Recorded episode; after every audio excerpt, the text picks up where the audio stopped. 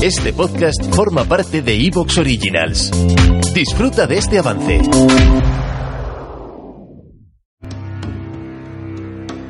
Mucho ojo, queridos amigos, viene una de las secciones favoritas de todos ustedes y yo me quedo contemplando al catedrático del ignoto, al profesor de todos los saberes desconocidos y de verdad, Javier Sierra, querido amigo, yo estoy muy contento con la aceptación de esta... Lo sabía, sabía que esto iba a ocurrir, pero fíjate, no sé, grandes figuras, ¿no?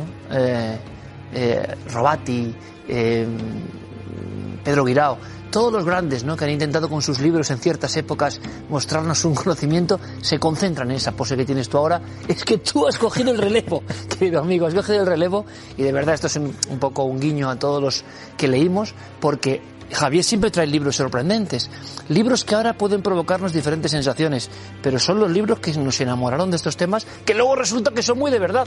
Y nos han dado lecciones interesantes. Mira, te he traído hoy uno para inaugurar esta sección que seguro que recuerdas, la crónica de Acacor de Karl Brugger. Se publicó en 1976 y lo que contaba era una locura. Básicamente lo que venía a decir es que el Amazonas, antes de la llegada de los españoles, estaba superpoblado, que había ciudades que algunas de esas ciudades tenían decenas de miles de habitantes y que había superficies cultivadas inmensas. Era una locura hasta para la literatura del misterio que tiene sus grados piramidales, digamos, ¿no? Esto estaba dentro de lo bueno, de lo absolutamente fuera. Realismo fantástico absoluto. Pero ¿qué pasa? En el siglo XIX se descubre una crónica de un eh, dominico, de un fraile dominico llamado Gaspar de Carvajal, que acompañó en 1541 a Orellana en un viaje de 7.000 kilómetros entre Quito y la desembocadura del Amazonas.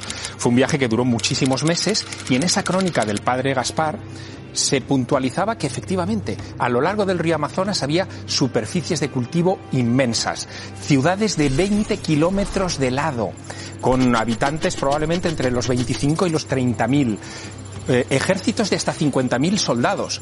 Hoy la idea que tenemos de eso no, no se corresponde. La idea que tenemos del Amazonas eh, surge en el siglo XVIII, cuando llegan los jesuitas y ven que el Amazonas es el infierno verde, ese desierto mm, vegetal, porque parece contradictorio, pero mm, es un poco la definición exacta, donde es imposible que habite el ser humano. ¿Qué ocurre? Que el Amazonas es probablemente la superficie del planeta más grande que queda por explorar. Mira un test. ¿Tú crees que el Amazonas es más grande o menos que la India? No, hombre, por favor, mucho más pequeño, ¿no? El Amazonas tiene 7 millones de kilómetros cuadrados, unos cinco y medio son de selva. Dentro de la zona selvática caben la India, México, Belice, Honduras, Guatemala. Todo eso para llenar el territorio inexplorado del Amazonas. Tú sabes mucho de los mapas, lo has contado aquí. Y los mapas dan muchas sorpresas. Nos hemos acostumbrado a ver sitios muy grandes que no son tanto y sitios muy pequeños que son muy grandes. Claro, también por eso todo esto están deforestando el Amazonas y entiéndanme que sí, que lo entendemos. Pero casi nadie sabe lo que es el Amazonas. Es como otro planeta. Totalmente. Totalmente inexplorado en muchas ocasiones. Bueno, hay una región que es a la que te quiero llevar hoy, que es la región de Acre. La región de Acre, para que te hagas una idea en cuanto a su extensión, es como si juntáramos Andalucía y Castilla-La Mancha. En esa región que está fronteriza con Bolivia y con Perú, en los años 70 empezó una campaña de deforestación masiva. Y en 1977 Ondemar Díaz, que era un, experto del Instituto Brasileño de Arqueología, de repente descubre que hay una serie de formaciones extrañas que él llama geoglifos, eh, que aparecen en fotografías aéreas del lugar. Cuando empieza a investigar eso con seriedad se da cuenta de que no eran una excepción, que hay algunas como esta, que es la Facenda Paraná, que muestran una geometría muy particular. Fíjate, son dos cuadrados, el pequeño tiene 100 metros de lado, el segundo tiene 200 metros, están comunicados por una avenida que tiene una anchura de 20 metros y que no sabemos muy bien a qué se corresponde. Esto es solo el talado de los árboles. Exacto. Lo saca a la luz. Exacto.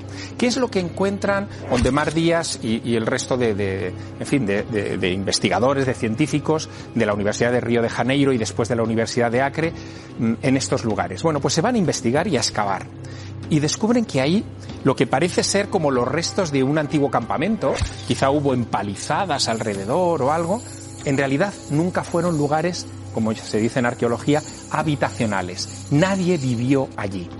No hay huesos, no hay restos. No, bueno, hay restos, hay restos, pero fíjate, están situados este y otros que veremos en, unas, en una especie de altiplanos, en zonas muy prominentes, cercanos a fuentes de agua pura, pero ahí es donde se acaban las coincidencias. Fíjate, en el año 2005, ¿qué innovación llega a las vidas de todos nosotros y también, evidentemente, de estos científicos?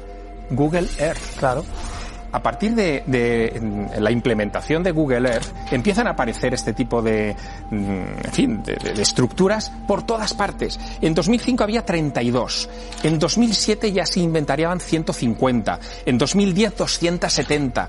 En 2020 450. En 2022 más de 800. Siempre hablamos de el Amazonas, de ese infierno verde y las estructuras por debajo. Pero mira, vamos a ver la siguiente porque esta se descubrió hace muy poco tiempo, en realidad en el año 2000, ¿no? El, el 8 de abril del 2000 una avioneta estaba sobrevolando esta región que se llama Jacosá, en Acre, y aparece una estructura que si desde luego era el, una empalizada o las bases de una empalizada, eh, no encaja con lo que nosotros sabemos de lo que tendría que ser. Que parece hasta la forma de un templo, prácticamente. fíjate, fíjate. Es un cuadrado con un círculo en el interior.